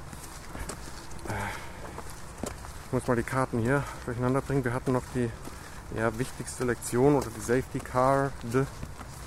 Das hatten wir eigentlich schon. Würde ich oder Wichtigste Lektion. Ähm, war so ein Gedanke. Also dieses, dieses Feststellen, wie du es beschrieben hast, dass man für was wahrgenommen wird oder auch beworben wird, wie, Ja. wie sich Pro- ProSieben auch in den Trailern beworben hat, damit und dass dann eben keiner anruft. Also oder da dachte Ja. ich, das ist auch eine Lektion. also eine der wichtigsten Sachen, Mhm. die ich gelernt habe, war, dass es fast noch wichtiger als das, was man macht, ist, mit wem man es macht. Ähm, weil alle Sachen im Laufe meiner Karriere, die schiefgegangen sind, also ob die jetzt direkt mit mir zu tun hatten oder, oder nicht. Also manchmal gab es ja so Sendungen, wo man einfach nur als Autor angestellt war oder nicht angestellt, aber engagiert war, wo man einfach quasi dem Unfall zuschauen konnte. Die hatten immer damit zu tun, dass Leute mit den falschen Leuten Dinge gemacht haben. Dass man äh, zum falschen Sender gegangen ist oder dass ich persönlich als Autor mit dem falschen Regisseur zusammengearbeitet habe oder ich als Autor mit der falschen Produktionsfirma oder die Produktionsfirma mit dem falschen Schauspieler. Und es ist, es ist so wichtig, es ist der Dreh- und Angelpunkt, also gerade bei Dingen, die im Team funktionieren. Ähm, deswegen bei Eichwald war ich da unfassbar viel strenger als jemals zuvor und ähm, ein bisschen Glück gehört immer dazu, wenn man Leute einfach nicht vollumfänglich einschätzen kann, so. Aber tatsächlich, ich glaube, das ist ein Punkt, bei dem man einfach keine Kompromisse machen darf. Also jedes Mal, wenn ich ein schlechtes Gefühl hatte und mich Wir drehen wieder. gegen das schlechte Gefühl entschieden habe, war es eigentlich immer falsch. So. Ähm, deswegen, das ist tatsächlich, glaube ich, eine, eine sehr wichtige Lektion, die ich so gelernt habe im Laufe der Jahre. Bauchgefühl und Instinkt. Beziehungsweise meine siebte Karte. Als hättest, als hättest du die erraten. Aber jetzt sind wir im das wäre Rennstall. das wär der Rennstall gewesen. Eben Netzwerkkollegen. Mit wem arbeitet man zusammen? Ja, Das ist ja total wichtig. Also in, in Deutschland, glaube ich, auch schwieriger noch als anderswo, weil es, also zumindest in meinem Bereich, gibt es einfach wenig, generell wenig Leute, deswegen dementsprechend auch weniger gute Leute als anderswo. Und das macht es dann, ähm, dann auch schwieriger, Ja. also tatsächlich Konstellationen zu finden, in denen man gut arbeiten kann. wir reden auch zu wenig miteinander. Also die Autoren untereinander oder die, die, die Filmemacher. Ja, Es gibt ja keinen richtigen. Ähm, also, es, gibt, es gibt auch keine Solidar- Solidarität. Ne? Das stimmt aber wirklich. Also, Es gibt keinen, also ich meine, der Dachverband von, von für Kamera, für, für Filmkreative und Urheber. Ich meine, der hat in 30 Jahren nicht auf die Reihe gebracht, in irgendeiner Form Lobbyarbeit in der Politik zu machen. Ähm, ich meine, dann, der Kameraverband ist da jetzt auch ausgestiegen. Äh, und da geht es in keinster Weise weiter. Also rechtlich sind die, die Kollegen in Amerika ja deutlich weiter. ja. Ich meine, bist du im Verein deutscher Drehbuchautoren? Nee, bin ich nicht, weil es mir tatsächlich. Also ich finde es gut, dass es das gibt. Mir war es bisher zu teuer. Also ich habe bei Eichwald äh, tatsächlich. Ich habe Eichwald die ganze Zeit auf, quasi aus eigener Tasche finanziert und jetzt erst, nachdem es ausgestrahlt wurde, das erste Mal Geld bekommen. Ähm, was nicht so hätte sein müssen, aber äh, ich habe das so als Instrument benutzt, um mir mehr Einfluss zu sichern, dass ich halt die Rechte erst ganz, ganz, ganz, ganz spät abgegeben habe. Also ich habe tatsächlich den Vertrag erst unterschrieben, als wir schon abgedreht waren. Mhm. Und habe deswegen aber auch ganz lange kein Geld bekommen. Ist aber sehr so- vernünftig. Ist, Ich würde es tatsächlich jedem so empfehlen. Das Problem Mhm. ist tatsächlich, dass man sich das in der Regel so nicht leisten kann. Ich hatte jetzt Glück, dass ich in meiner Zeit in Köln viel gespart habe, so, weil man diesen ganzen Sketch-Sendungen gut verdient und tatsächlich dann in der Lage war, Eichwald so vom, erstmal vom Sparbuch zu finanzieren. Mhm. Ähm, aber dann, ich glaube, Verband der Drehbuchautoren glaube ich, 600 Euro im Jahr.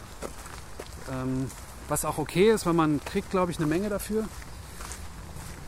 Äh, war mir aber dann immer zu viel in der Zeit. Ja. Also jetzt überlege ich es tatsächlich gerade. Ähm, ich hätte es mir halt auch nie leisten können. Und die Alternative, ob man erst am Ende unterschreibt und dann Geld bekommt oder etwas früher schon unterschreibt und später wird trotzdem nichts produziert und man sieht auch kein Geld, ja, also so kenne ich es dann, ja, ist dann äh, aus Sicht als, als Schreiber genauso unsinnig. Ja. Also dann lieber gleich das volle Risiko gehen und man hat, es, es gibt zumindest was, was vorweisbar ist, was ausgestrahlt werden kann. Ja, und bringt, glaube ich, Vorteile. Es ist ein bekloppter Weg, aber der, der sich auch nur darüber erschließt, dass unsere rechtliche Situation so bekloppt ist. ja, Es ist nicht so wie, wie in Amerika, wo ein, wo ein Streik der Autoren dazu führt, dass alle laufenden Staffeln mitten in der, in der, in der Ja. Staffel abbrechen, wie es beim, in der ersten Staffel von Breaking Bad der Fall war und nicht nur dort, eben alle Serien Ja. dort. Und die haben das durchgesetzt. Ich meine, das ist, ist nachahmenswert oder ja, definitiv. Da muss man dazu sagen, das ist in Deutschland ist diese problematische Situation, dass es einfach nicht genug gute Serien gibt äh, und dadurch die Autoren auch keine gute Verhandlungsmasse haben. Da ganz ehrlich, wenn, wenn deutsche Autoren anf- aufhören würden zu schreiben, dem großen Teil des deutschen Publikums wäre es völlig egal. auffallen. Also wenn dann das Großstadtrevier nicht mehr kommt, dann kann ich einfach die alten Folgen zeigen. Ne? Das Ja. ist, das, ich glaube, es wird tatsächlich keiner merken. Und ähm, also selbst wenn ein halbes Jahr kein neuer Tatort käme, es gibt genug Tatorte, die man wahrscheinlich noch wiederholen könnte. Es, Das machen sie ja Ähm, sowieso. Das ja, Problem ist, tatsächlich, niemand also- erfährt davon, was wir für Geschichten in der Schublade haben oder in der Schublade lassen müssen, weil wir niemandem Ja. davon erzählen können. Oder wir erzählen Leuten davon in irgendwelchen Gremien oder bei irgendwelchen Treffen und das bleibt dann unter denen. ja, Ich meine, wie viele Leute haben von der Kolumbus-Idee gehört? Draußen. Ja. Ich meine, jetzt kommen fünf oder so dazu aufgrund dieses Podcasts. ähm, ja, meine Mutter hört auch wahrscheinlich, dann sind es sechs. super. Und wenn die jetzt Boah, alle ihren Freunden erzählen. Ja, es, ähm, ja, es ist tatsächlich ein Problem. Also das Problem ist natürlich auch, es gibt dann, dadurch, dass es wenig gute Formate gibt, ähm, ist natürlich der Bedarf an guten Autoren nicht so groß. Da, da, also wenn die Formate, die gefüllt werden müssen, nicht so schwer zu schreiben sind, dass das nur die richtig guten Autoren können, haben die guten Autoren natürlich auch keine besonders gute Verhand also Ausgangsbasis für Verhandlungen. Also ich finde, man ich find, als- als Produzent, ja. Entschuldigung, ich finde genau, äh, ich habe genau die gegenteilige Position. Der Bedarf an guten Autoren war nie so hoch wie heute, aufgrund von zusätzlichen Kanälen, die auftun, von von äh, Video on Demand, sei es neue Player wie wie Ja, aber genau. Amazon oder Netflix. Und wenn ähnliche äh, deutsche Kartelle anfangen würden, selber zu produzieren, das heißt die Telekom meinetwegen, Ja, ja. die müsste selber ihre Plattform bewerben, nicht über äh, das Einstampfen von, von der Netzneutralität Ja, und den Hahn zudrehen, sondern den Hahn aufmachen und zu sagen, wenn ihr bei uns denn den Deal habt, dann habt ihr exklusiv ja, diese oder jene Serie Ja. und die müssten sie produzieren. definitiv. Aber also letztendlich reden wir ja beide von, der- von der gleichen Sache, weil das ist ja, du redest jetzt auch nur von Sendungen, die es geben könnte, die es aber noch nicht gibt. Und dadurch, dass die Sendung noch nicht gibt, also hast du als Autor auch keine besonders starke Verhandlungsposition, weil es gibt halt keine Sendung, für die du gerade, an denen du beweisen kannst, dass du ein toller Typ bist. So. Wir haben uns gerade auf den Radweg gequatscht Jetzt und werden, das lässt unsere Rundenzeiten leider immer schlechter werden. Und dadurch, dass das, was es gibt, halt meistens nicht besonders gut ist, ist dann auch relativ egal, was du als, als guter Autor dann äh, so dazu zu sagen hast. Also wenn du jetzt als guter Autor zur äh, Produktionsfirma von, weiß nicht, äh, Soap XY oder Vorabendserie XY gehst und sagst so, sorry, eure Konditionen, die ihr gerade geändert habt, die passen mir nicht, äh, deswegen schreibe ich jetzt nicht mehr, dann da sagen die sich, ja gut, dann holen wir halt den nächsten, der uns mittelmäßige Bergdoktor-Geschichten schreibt oder, also ich war jetzt nur aus der Luft gegriffen, ich habe den Bergdoktor nie gesehen. Das ist wahrscheinlich ganz toll. Oh, die werden uns hassen alle, ne? Wir sind ein bisschen, Nee, ein bisschen nee. arrogant geworden jetzt gerade. Nee, die, die können ja nichts dafür. Ich meine, die, die Das ist eben, das kommt ja dazu. Also tatsächlich. Oh, das ist das, was also das ist ja, auch das, das ist ja tatsächlich das klassische. Ähm, ja, du hast völlig recht. Das klassische Problem, was jeder kennt, so viele gute Autoren, die einfach gefangen sind in schlechten Formaten, die sie, äh, an denen sie sich abquälen, einfach weil sie das Geld brauchen, um äh, sich selbst zu ernähren und ihre Familie.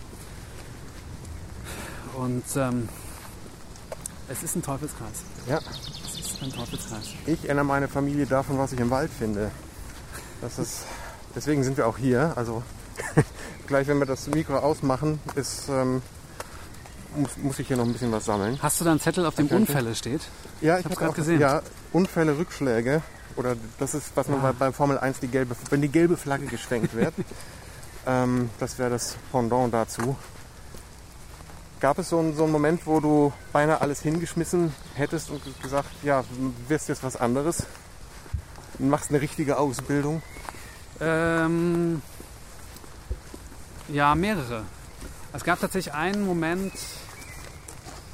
ähm, in dem wir relativ weit waren, in dem es, ich kann die Details nicht verraten, aber was ich vorhin gesagt habe, diese Frage, mit wem man es macht. Also es stand zwischendurch mal die Option im Raum, dass jemand Wichtiges dazugekommen wäre, dem, von dem ich geglaubt habe, dass ich nicht gut mit dem hätte arbeiten können. Mhm.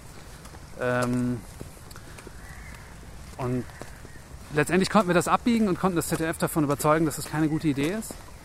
Aber das wäre tatsächlich für mich ein.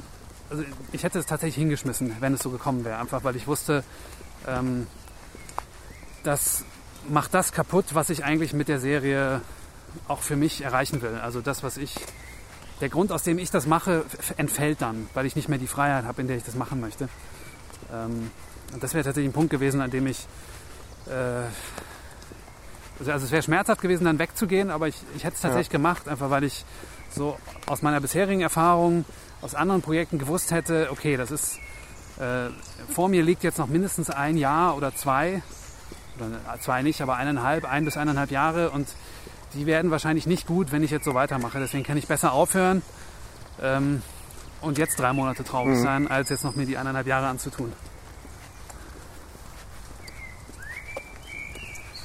Ja, eigentlich schon ein super Schlusswort und passend zwitschern die Vögel, aber wir haben, Was haben wir hier links noch hin? Ich habe noch äh, was, weil wir schon nach Amerika abgeschweift sind oder dann aber uns auf die rechtliche Situ- Situation eingeschossen haben. Das Thema, was ich eigentlich äh, gerne angesprochen hätte, ist noch die Präsenz von amerikanischen Autoren zusätzlich äh, zunehmend in den sozialen Medien. Ja, Also mir ist es gerade über die Breaking Bad Autoren aufgefallen, ja, weil zur letzten Staffel ähm, sind mit Ausnahme von Vince Gilligan alle auf Twitter aufgetaucht. Ja, und haben Einblicke gegeben. Oder man, man kann an deren ja, Schreiberleben richtig teilhaben, ja, ihnen auch, auch Tipps zu schicken, man, man kann sogar Antworten von ihnen bekommen. Ähm, also was, was einen wirklich überrascht oder freut. Es gibt so ein, ja, es entsteht so ein, so ein, ich sag mal, solidarisches Grundgefühl ja, und wirklich ein Netz. Und sowas kenne ich halt aus Deutschland jetzt überhaupt nicht. Nichts Vergleichbares. Also einmal Ja. sind kaum Autoren oder auch Kameramänner, Cutter etc. auf Twitter oder in sozialen Netzwerken unterwegs, wo sie aus ihrer äh, Arbeit erzählen. ja, Das ist ja auch einer der Gründe, warum es jetzt diesen Podcast gibt. Eine Idee, mit der ich auch seit einem Jahr schwanger bin und auch erst jetzt trägt es Früchte. Ähm, und sowas fehlt mir. Auch sowas, den mehr Einblick zu geben. Was ja auch sehr populär geworden ist, sind diese Video-Essays, die man auch im Internet findet, ja, über irgendwelche Regisseure oder Schnittstile oder Ausstattung, Farben, weiß der Geier, bei Wes Anderson ja, äh, Plansequenzen bei Steven Spielberg. Ähm, was die Alphabetisierung der, des, des, der Filmsprache ja, darstellt, so ein bisschen. Da hinken wir, glaube ich, auch ein bisschen hinterher, das transparenter zu machen. ja. Ja, ich glaube, das sind zwei verschiedene Sachen. Also das eine ist, glaube ich, ähm, durch diese wahnsinnigen Entwicklungen im Bereich Smartphones und generell Computer ich weiß nicht, als, als ich jung war, ich weiß noch, ich habe als Teenager mit einem Kumpel versucht, irgendwie zu schneiden, indem wir VHS-Rekorder nebeneinander Mhm. gestellt haben. Und du bist jetzt älter, du kennst wahrscheinlich noch, du hast wahrscheinlich noch weiß nicht, Recorder. Super 8 Filme geschnitten oder so. Und ich bin so froh, dass mein professionelles Leben eigentlich in einer Zeit stattfindet, in der alles nur noch digital ist. Aber selbst wir mussten uns vor zehn Jahren noch irgendwie eine Kamera leihen, die teuer, Mhm. teuer war, wenn man irgendwas Anständiges machen, machen wollte. Und inzwischen, wenn du dir, äh, weiß nicht, ein iPhone 6 kaufst, Mhm. dann äh, hat das HD und äh, macht jetzt keine, keine Fernsehreifenbilder, aber ach, selbst das, wenn die Geschichte das trägt und das irgendwie, äh, wenn das Gesamtkonzept stimmig ist, kannst du tats theoretisch tatsächlich mit, mit einem iPhone und einem Mikro eine Geschichte erzählen, die die, die Leute gerne gucken würden. Kann man. Es ist besser als früher, aber es ist nicht die Auflösung allein, es ist ja die Kompression. Da muss ich für, für alle Kameraleute Ja, definitiv. Aber tatsächlich, es ist ja tatsächlich, also siehst du gerade an, also gerade wenn du Serie erzählst, es ist ja, es gibt Serien, da ist das Visuelle total großer Teil äh, des Gesamtkonzepts. Es gibt aber Serien, da ist es eigentlich vernachlässigbar. Also guck dir die erste Staffel an von The Thick of It, die einfach aussieht wie aus dem Klo gezogen. äh, tatsächlich, die, die kannst du heute mit einem iPhone wahrscheinlich schöner drehen als damals mit diesen, mit diesen Digibeta-Mühlen, die die hatten. Oder ähm, guck dir Louis an. Das ist auch, ähm, äh, da, da ist auch tatsächlich die, die Geschichte steht so sehr im Vordergrund, dass das Visuelle äh, extrem, also einfach nicht mehr wichtig ist. Tatsächlich, wenn du Mhm, ähm, da gab es auch diese schöne Plansequenz. Also zumindest ist Louis auch da gewachsen, also von, von Ja, Staffel de- zu Staffel. definitiv, ja, ja. Ähm, oder ähm, Kirby Enthusiasm. Auch ein Mhm. furchtbarer Fernsehlook eigentlich. Ja. Ähm, aber was ich meine, es ist all diese Sachen, also es wird jedes Jahr besser. Also wir, wir brauchen uns jetzt, es ist eigentlich auch müßig jetzt über äh, die, das iPhone von diesem Jahr zu diskutieren, weil du weißt, also in zehn Jahren wird es noch dreimal besser sein oder zehnmal besser und äh, es, es wird wahrscheinlich nie so sein, in den, als voraussehbarer Zeit nie so weit kommen, dass, dass irgendwelche Teenager zu Hause Sitcoms in, in Fernsehqualität schneiden können. Aber generell die Tatsache, dass jemand heute einfach nur mit seinem Handy praktisch 90 Prozent dessen lernen kann, was man braucht, um Film zu machen, also auf, auf ähm, filmtechnischer Ebene. Ja. Also wie löse ich Sachen auf, wie schneide ich die, ist einfach, das ist in der ganzen Menschheitsgeschichte nicht da gewesen. Und ich glaube, das äh, ist ein großer Teil dessen, was so Phänomene speist, wie YouTube-Tutorials über äh, bestimmte Dinge, die Spielberg gemacht hat oder, oder, oder andere Leute. Es geht halt gleichzeitig so viel Filmwissen verloren, weil man sich zu wenige, ähm, ja entweder, es, ich glaube, es sind nämlich nicht mal zu wenige, die sich mit alten Filmen auseinandersetzen, sondern es geht einfach in dem, dem Müll unter. So sehr ich einerseits befürworte, wie demokratisch die Technik jetzt zugänglich geworden ist, ich, sie wird nicht unbedingt von jedem Jahr zu jedem Jahr besser. Das hat Stanislaw Lem auch ähm, wunderbar an den, den, den Fernsehsendern, den Kabelsendern rausgestellt, weil es halt immer mehr Sender gibt und man, man schaltet von Sender zu Sender, zu, zappt durch die Kanäle und, es, und bleibt nirgendwo mehr hängen. Ja. Also die, die Verbesserung der Technik alleine äh, ist noch kein Garant dafür, dass irgendwas besser wird. Und ähm, so sehr ich die, ähm, also ich mag nicht mehr zum Analogschneiden zurückkehren, was ich gelernt habe, auch am, am Film. Ähm, aber ich habe Techniken aus dem Analogschnitt Ja. für mich ins Digitale gerettet und adaptiert. Und Ja. die möchte ich nicht missen. Und wann immer ich jüngeren Kollegen davon erzähle, sind die davon begeistert. Ja, aber ich glaube, das ist tatsächlich, also, also ich, ich weiß, was du meinst, aber ich glaube letztendlich, also der Punkt, den ich mache, das ist einfach eine Frage von Wahrscheinlichkeiten. So. Das ist, äh, welches Wissen und welche Dinge sind wie vielen Leuten zugänglich. Und wenn du jetzt überlegst, also warum gab es in einer bestimmten Zeit der Menschheit in Deutschland so und so viele gute Autoren und in Indien nicht oder in Afrika nicht. Und das ist einfach die Frage so, okay, wie, wie, wird, wie fließt Bildung um die Welt? Äh, wie ist der Wissensstand in bestimmten Geräten, äh, in bestimmten Gegenden zu einer bestimmten Zeit? Und das ist der Punkt, den ich habe. Wenn du, wenn einfach jetzt auf der Welt zweieinhalb Billionen Leu äh, Milliarden Leute ein Smartphone besitzen, mit dem sie filmen können und mit dem sie schneiden können, wird das irgendeinen Effekt haben, der irgendwie dazu führt, dass in Zukunft deutlich mehr Leute als heutzutage irgendwie ihr Talent dafür entdecken, eine Geschichte zu erzählen. Und ich glaube, das ist tatsächlich, Müssen wir vom Radweg runter schon wieder beim nächsten. ich glaube, das ist eine total spannende Entwicklung in die nächsten, weiß nicht, äh, wahrscheinlich den Rest der Menschheit, die, die nächsten paar Jahrzehnte.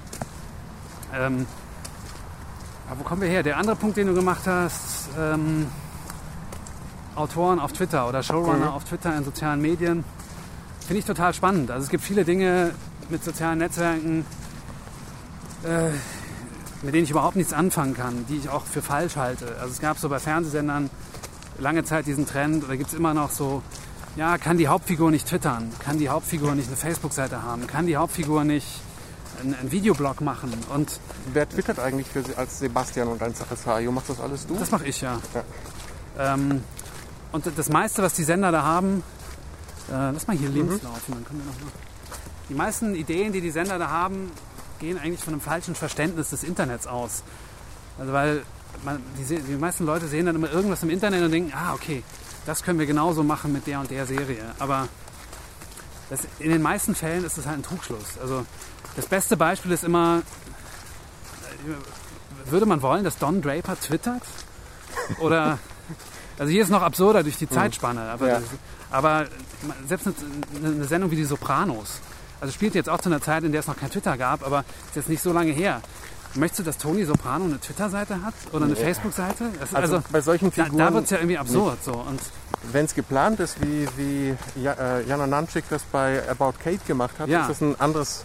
das, dann ist es Thema. Teil des Konzepts. Und selbst bei, selbst bei Facebook, äh, selbst bei Eichwald. Ähm, Aber ich meinte jetzt Ist es- Autoren. Autoren, Ja. die dann zum Beispiel ähm, Fanart retweeten. Und Ja, da, da wollte ich drauf hinaus. Also ähm, ich finde, es gibt halt bestimmte Dinge, die total Sinn machen. Und das ist ein Teil davon, dass man einfach als Macher in der Lage ist, mit, äh, mit, mit dem Zuschauer in Kontakt zu treten. Und das ist natürlich auf mehreren Ebenen spannend. Also auf der, spannend. Auf der anderen Seite, auf der einen Seite ist es immer interessant, Feedback zu kriegen. Ähm, Fernsehen ist ja auch irgendwie ein einsames Medium, weil man nicht dabei ist, wenn Leute das gucken. Deswegen ist natürlich der, der, der Rückkanal extrem interessant. Auf der anderen Seite hilft es natürlich einmal, also man ist natürlich als Autor natürlich auch geschmeichelt, wenn Leute sich für einen interessieren und wenn Fragen stellen. Ähm, du kennst das ja selber, es ist extrem selten, dass Leute überhaupt irgendwas fragen zum, zum eigenen Schaffen. Ähm, und ich glaube, diese Feedback-Schleife ist einfach total wichtig. wir sind hier gerade. Das ist das Musiker-Ding. Hier ist nur Das Beethoven. ist Ja, Beethoven, ne? Ja. ja. Fühlt Naja, sich so nach Finale an auch, hier. auch ein guter Typ. ja, deswegen, ähm, aber also Twitter ist in Deutschland ja generell noch nicht so ein großes Ding. Wird es vielleicht auch nicht mehr. Ähm, trotzdem, also Ich glaube, Jan Böhmermann kann nicht klagen. ja, aber selbst der, das ist so, wenn du das im Vergleich Ja. zu, zu dem stellst, was der, ähm, was er, was er quasi in, in den Printmedien erreicht, wenn, wenn er mal wieder was landet. Mhm. Oder ähm, ich würde auch, ich weiß jetzt nicht, ich würde auch davon ausgehen, dass er auf Facebook eine höhere Reichweite hat als auf Twitter. Ja. Obwohl er wahrscheinlich mehr Mhm. als, als Twitter-Mann auf, äh, wahrgenommen wird. Aber das ist halt, Twitter in Deutschland ist halt einfach vergleichsweise klein und man erreicht halt sehr punktgenau eine bestimmte, eine bestimmte Gruppe Menschen damit. Also Leute, die sehr medienaffin sind, die auch viele Leute, die sich mit Politik beschäftigen, mit Netzpolitik. Das ist ganz interessant. Also auch viele, viele Leute, die sich auch mit Serien beschäftigen, sind bei Twitter oder kennen sich mit sowas aus. Also bestimmte Gruppen sind da extrem stark vertreten. Die meisten anderen dafür praktisch überhaupt nicht so. Ich finde es aber tatsächlich auch, also von diesen ganzen sozialen Netzwerken irgendwie das, das Spannendste. Ja, geht mir auch so. Also ich kann, kann mich dem mehr abgewinnen als vielen anderen. Weil es ja eigentlich auch, ähm, also man, man könnte ja sogar argumentieren, dass Twitter eigentlich gar kein richtiges soziales Netzwerk ist, weil es im Vergleich zu Facebook, wo es wirklich auf Beziehungen aufgebaut ist, ist Twitter ja viel mehr auf Interessen aufgebaut, was natürlich auch eine soziale Komponente ist, aber es, also der Begriff soziales Netzwerk löst bei den meisten Menschen in Deutschland eigentlich eine andere Assoziation auf. Und ich kenne viele Leute, die sich bei Twitter anmelden, dann gucken, wen kennen sie bei Twitter, den Leuten folgen und nach einer Woche sagen, ich finde es langweilig hier, weil die reden ja nur über Sachen, die mich nicht interessieren. Ja. Und das ist ja eigentlich genau der falsche Zugriff. Eigentlich musst du dich bei Twitter anmelden und nur Leuten folgen, die Sachen machen, die dich interessieren. Und die Leute, mit denen du befreundet bist, komplett ausblenden. Es sei denn, die machen was, was dich interessiert. Aber weißt du, wenn du irgendeine Freundin hast, die sich total für, weiß ich nicht, Autos interessiert und, ähm, und irgendwelche Musik, die du aber nicht spannend findest, dann ist es total egal, ob du der bei Twitter folgst. Oder beziehungsweise ist es sogar uninteressant, der bei Twitter zu folgen. Ja, ich werd, wir werden ja sehen, wie, wie gut der, der Hashtag Autorennen ankommt. Autorennen. ähm, wobei Ja, ich bin auf jeden Fall sehr, äh, sehr geadelt, dass ich hier der erste Gast sein durfte, der dein Konzept jetzt wahrscheinlich in Grund und Boden reden durfte. Nee, ganz im Gegenteil. Du ähm, darfst direkt die nächsten ins Qualifying reden. Nämlich, wen würdest du denn gerne in einen, einer der nächsten Ausgaben hier hören? Ja, du hast mir vorhin schon angedeutet, dass ich die Frage gestellt bekomme. Deswegen habe ich kurz darüber nachgedacht. Ähm, ich habe den, den sehr, sehr großartigen Kollegen Sven, Sven Nagel, den ich bei den Freitagnachtnews kennengelernt habe. Und der danach sehr, sehr viele andere schöne Sachen gemacht hat. Unter anderem äh, Kaga trifft den Nagel, seine eigene Sketchshow auf Comedy Central und jetzt diese Kaminskis auf ZDF Neo. Also auch ein Senderkollege von Neo. Ähm, ich finde mit dem, das ist wirklich ein sehr lustiger, sehr netter Mensch. Mit dem solltest du mal spazieren gehen, finde ich. Okay. Gut. Danke. Werde ich eine Einladung rausschicken. Mal gucken, ähm, ob es klappt. Jetzt sind wir hier an der Straße. Lass uns vielleicht nochmal abbiegen hier für die äh, Ehrenrunde, richtig. Ehrenrunde drehen wir. Ähm, weil es sind alle Karten von diesen hier abgearbeitet. Es bleibt nur noch die, die Möglichkeit, ähm, ja, sollten mögliche Sponsoren zugehört haben und Lust haben, ja, weitere Gesprächsrunden im Autorennen zu finanzieren, zu präsentieren, mögen sich bitte an uns wenden. Äh, Pelikan zum Beispiel, wir machen ja gerne Notizen. Also ich bin so ein Notizzettel, wie du, wie du siehst, also ich, ich liebe Karteikarten, bin da sehr, Du machst jetzt schon Werbung, ohne dass du Geld bekommen hast. Ne? Das ist äh, ich wollte gerade Herlitz sagen. Achso, Herlitz, ja. Ja, ich, Lami auch sehr, sehr. Ja, das war mein erster Linkshänder. Äh, nee, jetzt ist, alles- jetzt ist gut. Mm, Eigentlich was eine Autofirma. Wenn du hast ja schon Autorennen, Autorennen. Ähm, ich, wenn, wir, wenn wir das nochmal machen, aber mit Mhm. zwei Teslas. Und mit zwei Teslas hier nebeneinander durch den Tierparken, das Tierpark fahren, das könnte ich mir sehr gut vorstellen. Wäre gut, wird auch der Ton nicht so stören und auch Ja. nicht die Vögel. Und wir könnten den Radfahrern mal zeigen, was eine gute Rundenzeit ist. Was habe ich hier noch? Äh, ach ja, so sowas wie ein Quiz hätte ich noch gehabt für, für Zwischenzitat. Ja, Und zwar Grundgesetz Artikel 20 Absatz 2 ist richtig. Ähm, Antwort A, die Macht geht vom Volke aus. B, die Macht geht vom Volke aus. Oder C, die Macht geht dem Volke aus. Was war das? Das erste und das zweite klang jetzt fast. Die Macht geht vom Volke aus. Achso, das, ist das zweite natürlich richtig. Yes. Das ist aber ein bisschen, Ja. äh, Meinst du? das war ein bisschen zu leicht. Jetzt war zu leicht. Na gut. Ich dachte, es ist, eigentlich ist sogar nicht die Macht, sondern es heißt, alle Staatsgewalt Ah, geht vom okay. Volke aus. War alles Ich falsch. dachte, alle Staatsgehälter gehen vom Volke aus oder so. Das ist eher die Also, Eichwald-Antwort dann. okay, also hast mir gar keine. Es war alles falsch. Ich konnte gar nicht richtig antworten. Tja, so ist mein Leben. Ja. Ah Ja, ja, gut. Nee. Und wer nicht Verstand genug hat, die Macht festzuhalten, der hat auch nicht Verstand genug, sie wieder zurückzugewinnen. Äh, Ist es nicht so schön. das Ist, ist Berlusconi? aber nah dran. Ach, Josef Goebbels, na gut. Ja.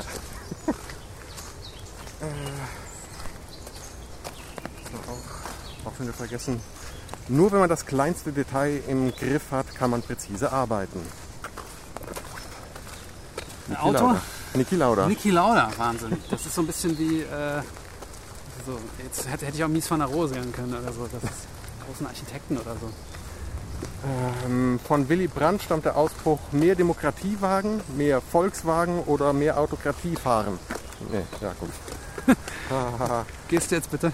ja, das war's. Äh, it was a dark and Das ist so ein bisschen night. wie diese, also, wie diese ganz schlechten Gewinnspiele auf, auf Privatsendern. Entweder morgens oder tief am Abend, wo wirklich die Allerdämlichsten noch anrufen können. Damit jeder seine, weiß nicht, 50 Cent für den Anruf ausgibt, weil er auf jeden Fall richtig liegt. Ja, wir werden jetzt glaube ich eh schon vom, von Angela, Merkel persönlich überwacht. Schon wieder dieser Hubschrauber. Ja, bleiben wir direkt mal stehen im Park. Vielen herzlichen Dank für den, Ja, vielen Dank für die das Einladung. erste Rennen. Gern geschehen. Und viel Erfolg mit der zweiten Staffel. Vielleicht auch in Brüssel als mit Eichwald als Oettinger Verschnitt. Na, wer weiß, wenn Der- Arte zuschlägt, dann. Fühlt euch eingeladen, liebe Co-Franzosen. Und wir sehen Hajo in Brüssel wieder. Englisch redend oder im Fernsehrat, wenn er da noch einen Platz. Obwohl, da Oh, sind auch jetzt kein, schön, ja. Stimmt, kein Platz mehr frei. Ja, ja. Aber für, Genau. vielleicht wird der für die Kirchen da reingeschickt oder so, man weiß es nicht. Der verbockt was dermaßen in der zweiten Staffel im Untersuchungsausschuss, dass er von der Fraktionsvorsitzenden nach Brüssel abgeschoben wird, obwohl ihm ein Sitz im Fernsehrat versprochen war. Da haben Naja, wir es doch. okay. Jetzt muss Ja. jetzt Das ist dann Staffel aufhören. 3. Okay, vielen Dank und überlassen wir die letzten Sekunden dem Regen und dem Hubschrauber über uns.